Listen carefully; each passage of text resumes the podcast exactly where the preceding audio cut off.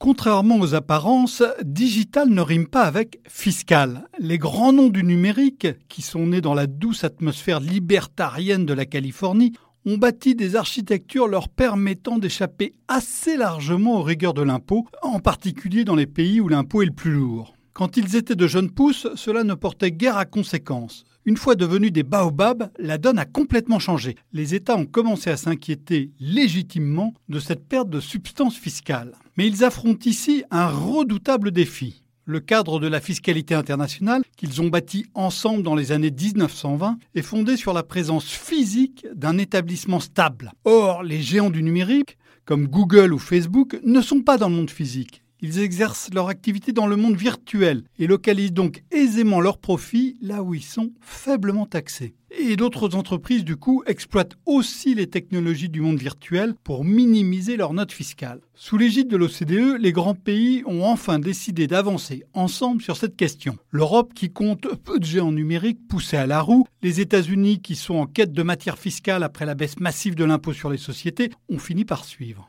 Les négociations vont porter sur la répartition de l'impôt entre les différents pays. La présence physique devrait être complétée par la présence numérique, voire économique. L'entreprise serait alors taxée non seulement là où est situé son siège ou ses brevets, mais aussi ses clients. C'est un changement majeur. Sera ensuite débattue la possibilité pour les pays d'introduire un taux minimal de taxation sur les firmes plaçant l'essentiel de leurs profits dans d'autres pays à fiscalité faible. Il s'agit d'une vraie avancée et d'une avancée souhaitable. Mais comme toujours dans les affaires de fiscalité internationale, le diable se cachera dans les détails.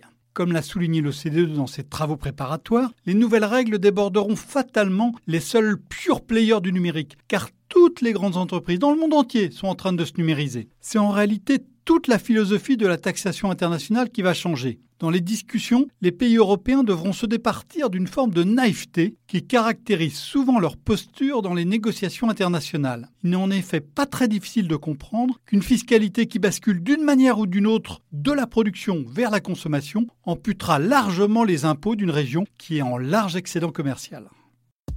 Retrouvez tous les podcasts des échos sur votre application de podcast préférée ou sur leséchos.fr.